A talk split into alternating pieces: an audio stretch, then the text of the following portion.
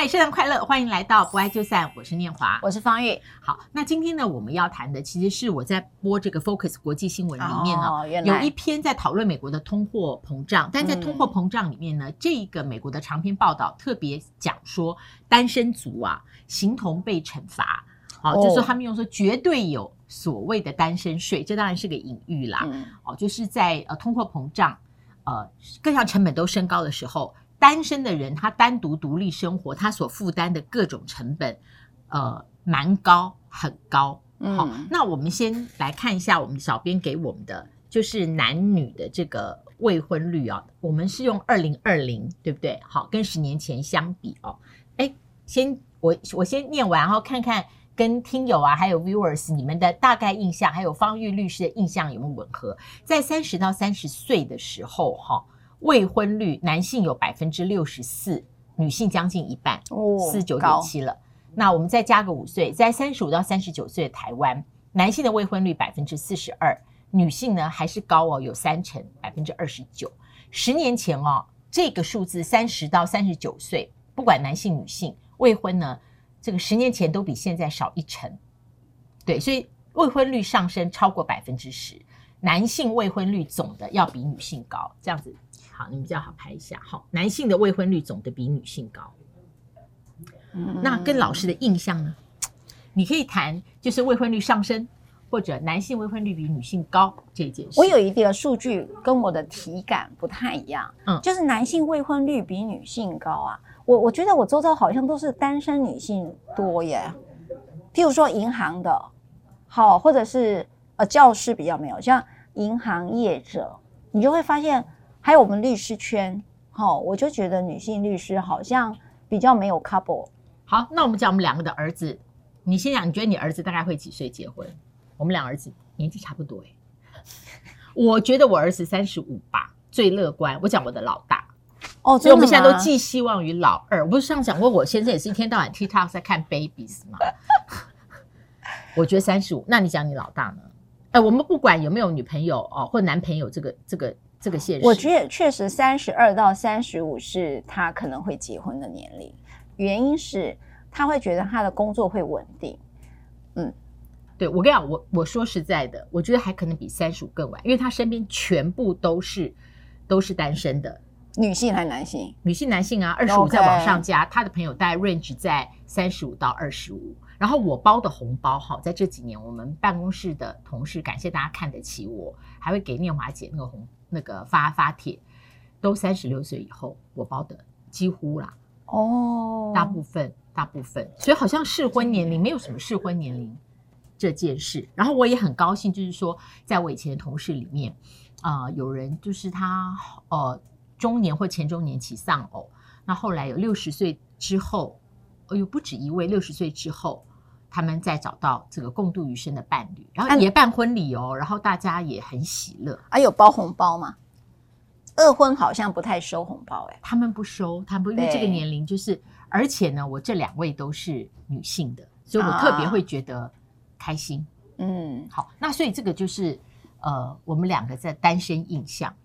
我觉得这样讲哈，呃，我先讲我对单身的这件事，我周遭的人哈都是单身居多。这个我也不知道是跟会不会跟独立经济生活的能力有关，会跟觉得单身比结婚好有关。就是我的旁边，因为有一天我先生跟我讲，我其实本来都没有注意到。哎，你有没有发现你的好朋友其实都是离婚的，或者是不结婚？我说，哎，是不是客户变好朋友？你看我现在讲话也是属于缺德。没有没有，就是后来发现，哎，对耶，因为我觉得人妻好麻烦哦。就是我是一半一半，我有两个那个。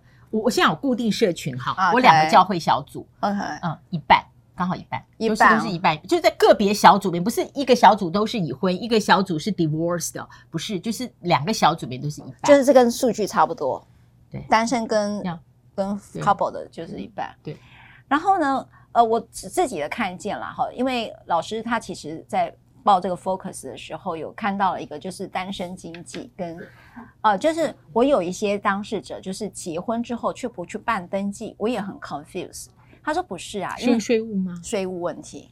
好，那都是因为有了孩子之后，他们才去办结婚登记的。嗯嗯，他们通常都会觉得夫妻一直要有关于税务的事情要处理，真的很麻烦。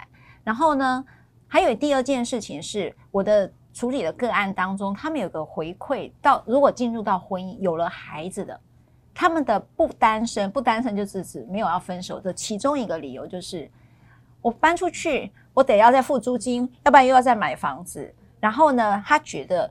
两个人可以一起 share 那个经济上的压力，就是包括带小孩，包括、嗯、呃孩子的学费，你就就近看得见他的开销嘛，就一人一半的概念，是真的比较容易处理。嗯、那还有一个就是房租跟水电费，好跟税金等等，他发现这样的处理对他来讲，所有的税金我是指说他们可以比较容易去谈一人一半的事情了。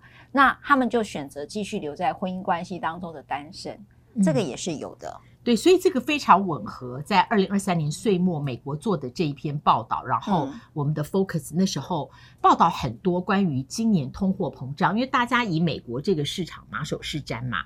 那美国的通膨有趋缓，但它各项成本都很高，比方它的食它的油价下来了，但它的食品价格还很高。嗯，那在这一篇报道里面呢，呃，我现在截两个，有一个就是呃，美国的这个电视专题访问了一位财务规划师，他说。绝对有单身税，意思是单身的花费比有伴侣的人在美国生活成本要高得多。嗯、然后这个记者就呃采了一个样，就是美国的 South Carolina 南卡州，他说哦，南卡州的生活成本因为在美国算中段班，所以就比较平均。哦、那他们就看在南卡罗来纳州，如果是一对夫妻没有小孩，好两个人的已婚家庭，他一年的所需要的生活开销大概是美金四万七千块。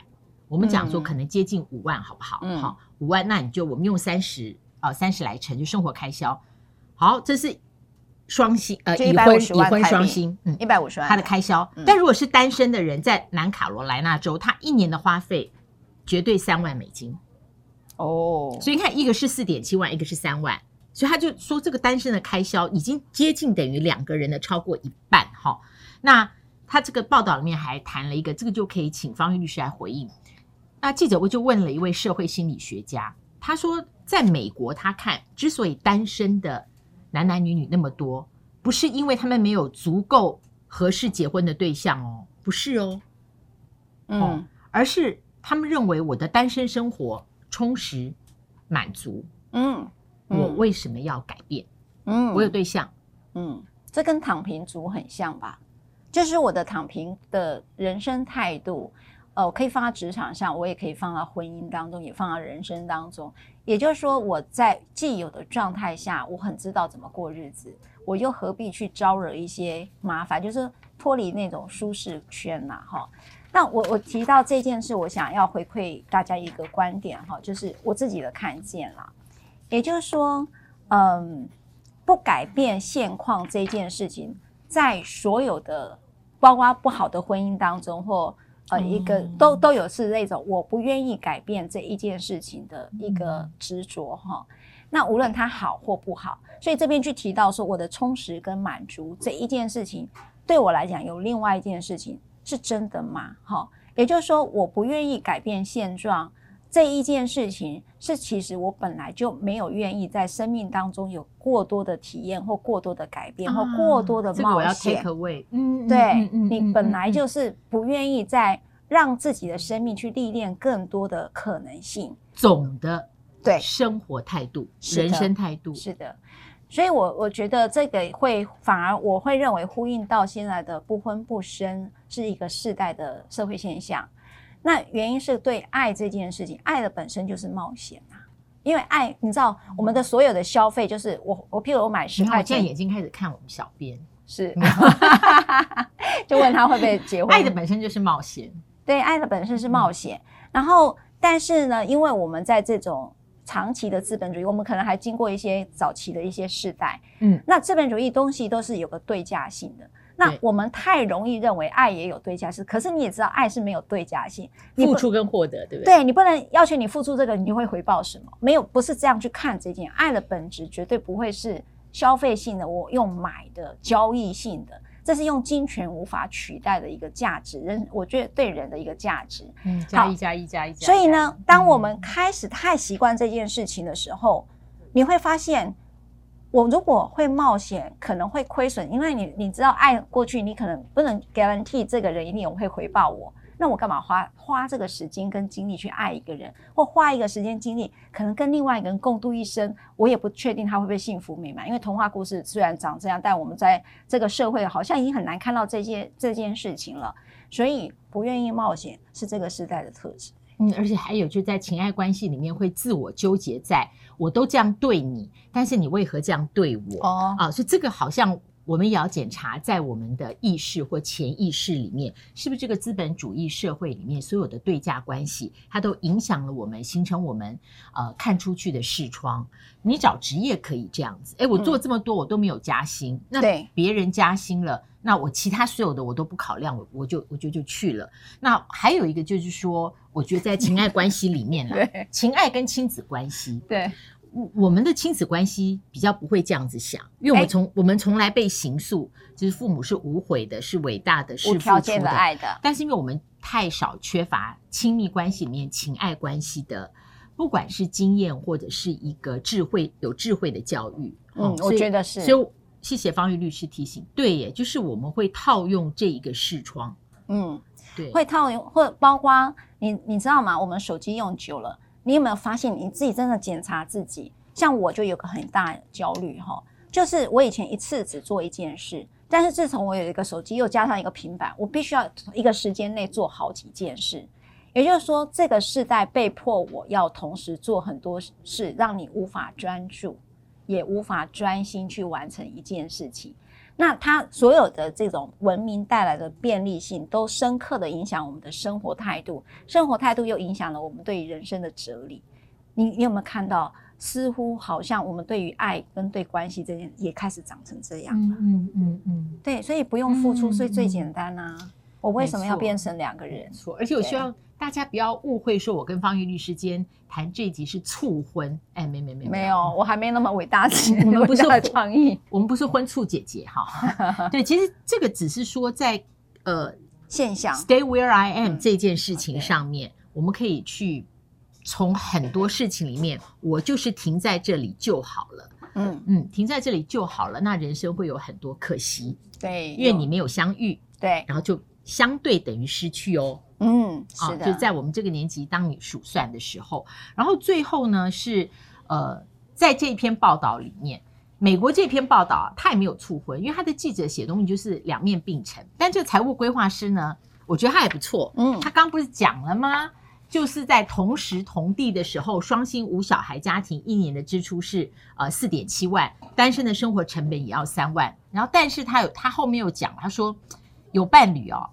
其实更容易累积财富，哎，但是你们也要注意，你有伴侣要累积财富的时候，你们必须有共同的目标或愿景，并且遵守纪律。所以从我的角度呢，如果讲单身或双薪家庭的开销，我要奉劝的是，如果人们希望实现他们的目标，你有一个负责任的伴侣相伴，是目标比较容易达成的。这我觉得还蛮。蛮蛮合理的哈，就是说你我们讲很多集关于夫妻财产这件事情，大家有没有看到一个对于你们的生活有没有共同的贡献，包括累积资产？也就是说，当我跟譬如说我跟念华老师，我觉得就是在这个节目当中就会一加一大于二的概念哈，你可以等于二会大于二，也就是说你会发现两个人一起投注同一个目标，因为有共同理念嘛，有共同的价值观。